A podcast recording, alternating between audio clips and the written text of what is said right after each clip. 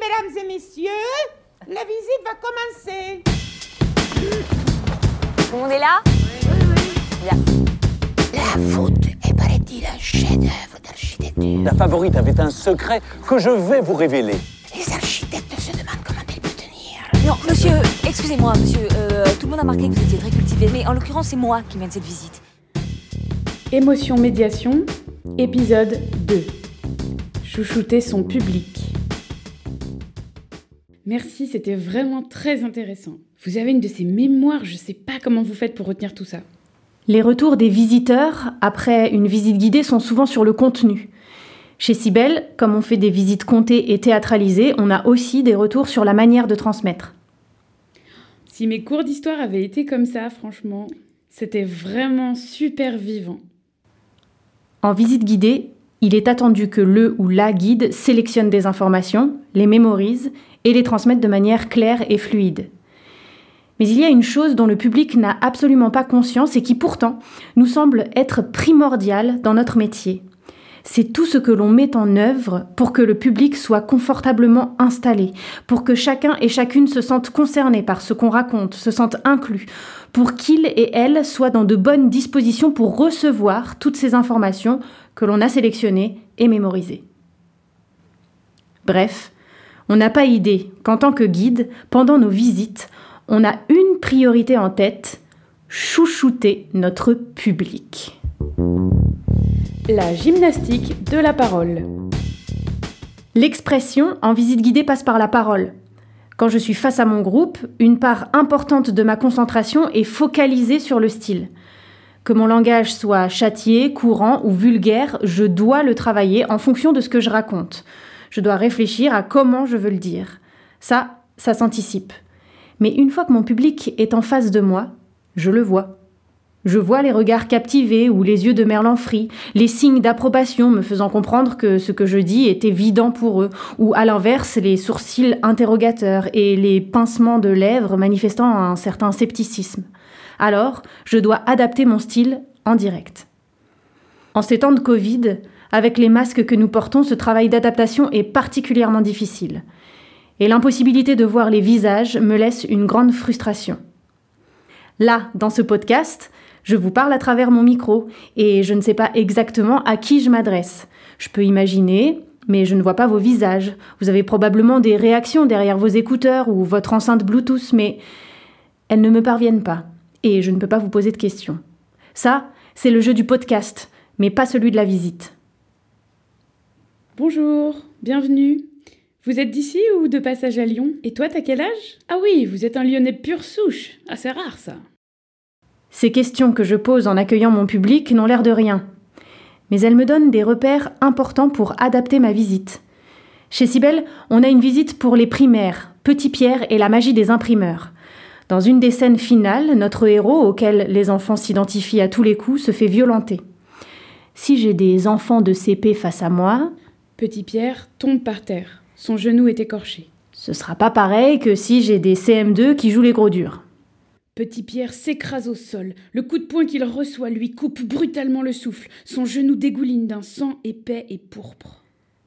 Cet exemple est tranché et je l'ai choisi pour qu'il soit parlant. Mais cette gymnastique de la parole est permanente et souvent bien plus subtile qu'ici.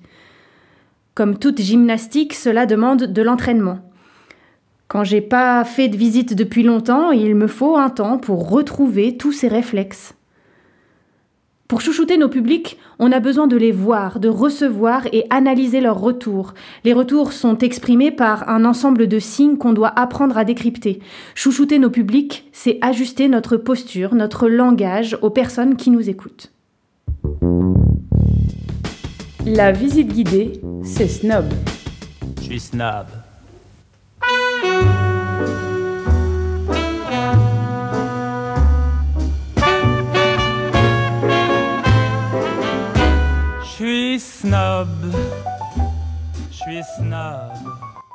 L'adaptation passe aussi par le fait d'utiliser un vocabulaire simple et d'expliquer tous les mots qui ne sont pas ceux du quotidien.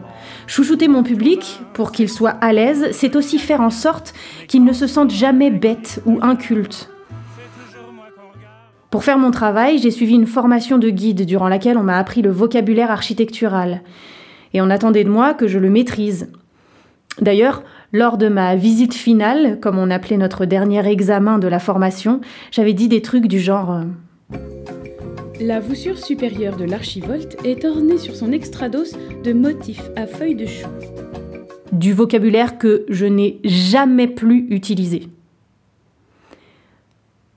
Pour chaque visite, je m'intéresse en profondeur au sujet et j'en sais bien plus que ce que je raconte. Pourtant, je fais très attention à m'adresser à tous. Outre le fait que je suis médiatrice et pas experte, je pars toujours du principe que toutes ces personnes face à moi ont leur propre culture, leur propre connaissance, et que pour certains, le domaine que je vulgarise est totalement inconnu. Alors j'explique. Et je ne m'y prends pas n'importe comment. L'extrados, pour ceux qui ne le savent pas, c'est la partie supérieure de l'arc. L'archivolte, comme chacun sait, c'est la courbure du profil d'une voûte. Non. J'explique en faisant en sorte que personne ne se sente jugé. Dès le début de ma vie professionnelle, j'ai banni de mon discours l'expression Alors il faut savoir que parce que je suis convaincue qu'il n'y a rien qu'il faille savoir. Je raconte des choses, chacun prend ce qu'il veut, chacun prend ce qu'il a à apprendre, et c'est bien comme ça. tout ce qui ne se dit pas par les mots. Pour que mon public se sente à l'aise et pris en compte, je fais aussi en sorte de lui offrir une vraie présence physique, de faire de grands gestes généreux, de parler suffisamment fort pour qu'il n'ait pas à tendre l'oreille. Il ne doit avoir aucun effort à fournir pour recevoir ce que je lui dis. On ne sait jamais précisément ce qu'on renvoie comme image de nous-mêmes, mais on peut travailler sur nos outils de guide. Ces outils, ce sont les mêmes que ceux d'une comédienne ou ceux d'un chanteur, à savoir le corps et la voix. Chaque année, entre collègues, on va travailler avec Sylvie Delon qui nous forme à l'art du conte. Et elle nous aide bien. Avec elle, on cherche comment bouger, dire, rythmer, chanter nos visites, comment travailler l'ampleur de nos gestes pour mieux embarquer notre public dans nos histoires. En visite, nous, les guides, nous sommes seuls face à un groupe. Nous sommes dans des rues pleines de mouvements et de bruit. Les distractions sont nombreuses et permanentes. Alors, à nous d'être plus fortes et plus forts que notre environnement. Obsession. Bon, maintenant, voulez-vous vous grouper autour de moi hein, et faire le silence, je vous prie? Je vous invite à vous décaler par ici, vous verrez mieux ce que je veux vous montrer. Tenez, mettez-vous en face de moi, vous m'entendrez mieux comme ça. Chouchouter mon public, lui communiquer clairement où je veux qu'il s'installe et les raisons pour lesquelles je l'installe à tel ou tel endroit, l'éloigner des zones bruyantes, chercher un mur pour réverbérer le son de ma voix, l'asseoir dès que je le peux, l'installer à l'ombre ou au soleil selon la saison, analyser l'environnement pour trouver le meilleur endroit. Ça va Vous êtes bien installé C'est confortable? Bref, prendre soin de lui. Toujours me poser la question pour lui. Où est-ce qu'il sera le mieux? Finalement, quand l'été j'installe mon public à l'ombre et que moi, guide, je me mets au soleil, je recrée les conditions optimales. Comme si nous étions au théâtre, eux dans l'ombre, moi dans la lumière, eux prêts à m'écouter, moi prête à les emmener dans mes histoires, eux seuls avec moi, moi là pour chacun. Mais pour les guides, pas de lever de rideau, pas d'extinction des lumières de la salle, pas de coup de bâton pour faire le silence. C'est à nous de recréer tout ça par l'installation du public pour avoir toute son attention. Et une fois que tout le monde est confortablement installé, pas avant, nous pouvons commencer à parler.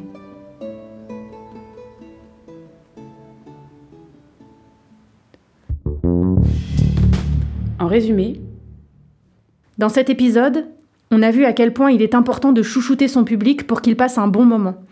Pour ça, il faut être à l'écoute et anticiper au maximum. En écoutant et en ressentant notre environnement, on peut s'y adapter. Chouchouter nos publics, ça passe par le corps, la voix, le choix des mots en fonction des personnes présentes et l'autorité bienveillante. C'est ici que se termine la visite. Euh, je rappelle que la visite est gratuite, mais qu'il est d'usage de mettre quelque chose dans le front placé à cet effet. C'est fini. ce podcast vous a été proposé par les Visites Cybelles. Nous concevons et menons des visites comptées et théâtralisées à Lyon. Nous proposons aussi des formations pour partager notre méthode et nous accompagnons les structures qui souhaitent créer des visites insolites. Pour plus d'informations, rendez-vous sur notre site internet. Vous trouverez le lien en description de cet épisode. N'hésitez pas à parler de ce podcast à vos collègues, à vous abonner si ce n'est pas déjà fait, et à nous écrire pour nous dire ce que vous en avez pensé. On sera très heureuse de vous lire. À bientôt!